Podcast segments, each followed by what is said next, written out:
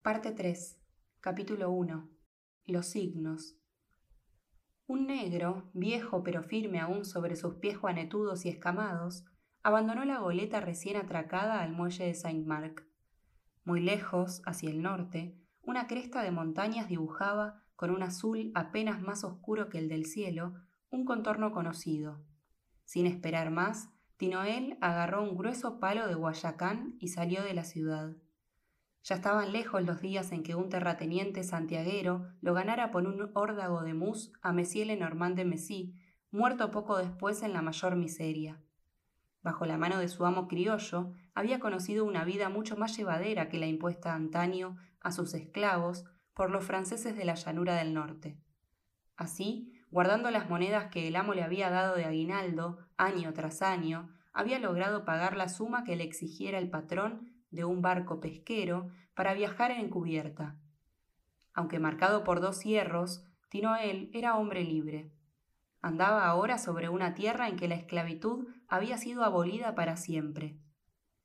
En su primera jornada de marcha, alcanzó las riberas del Artibonit, tumbándose al amparo de un árbol para hacer noche. Al amanecer echó a andar de nuevo, siguiendo un camino que se alargaba entre parras silvestres y bambúes. Los hombres que lavaban caballos le gritaban cosas que no entendía muy bien, pero a las que respondía a su manera, hablando de lo que se le antojara. Además, Tinoel nunca estaba solo aunque estuviese solo. Desde hacía mucho tiempo había adquirido el arte de conversar con las sillas, las ollas, o bien con una vaca, una guitarra, o con su propia sombra. Aquí la gente era alegre, pero a la vuelta de un sendero las plantas y los árboles parecieron secarse, haciéndose esqueletos de plantas y de árboles sobre una tierra que, de roja y grumosa, había pasado a ser como de polvo de sótano. Ya no se veían cementerios claros, con sus pequeños sepulcros de yeso blanco, como templos clásicos del tamaño de perreras. Aquí los muertos se enterraban a orillas del camino, en una llanura callada y hostil, invadida por cactus y aromos.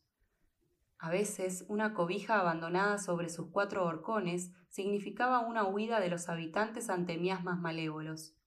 Todas las vegetaciones que ahí crecían tenían filos, dardos, púas y leches para hacer daño. Los pocos hombres que Tinoel se encontraba no respondían al saludo, siguiendo con los ojos pegados al suelo, como el hocico de sus perros. De pronto el negro se detuvo, respirando hondamente. Un chivo, ahorcado, colgaba de un árbol vestido de espinas. El suelo se había llenado de advertencias. Tres piedras en semicírculo con una ramita quebrada en ojiva a modo de puerta. Más adelante, varios pollos negros, atados por una pata, se mecían cabeza abajo a lo largo de una rama grasienta. Por fin, al cabo de los signos, un árbol particularmente malvado, de tronco erizado de agujas negras, se veía rodeado de ofrendas. Entre sus raíces habían encajado, retorcidas, sarmentosas, despitorradas, varias muletas de Legba, el señor de los caminos.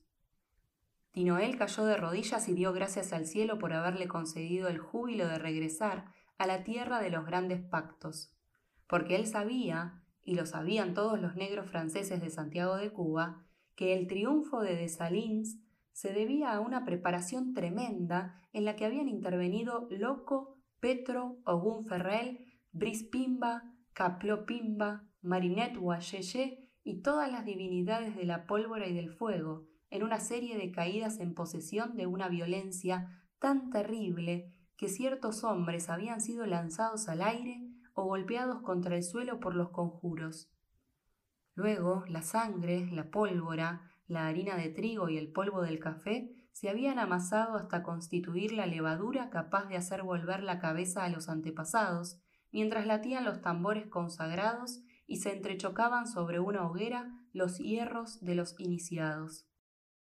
En el colmo de la exaltación, un inspirado se había montado sobre las espaldas de dos hombres que relinchaban, trabados en piafante perfil de centauro, descendiendo, como a galope de caballo, hacia el mar que más allá de la noche, más allá de muchas noches, lamía las fronteras del mundo de los altos poderes.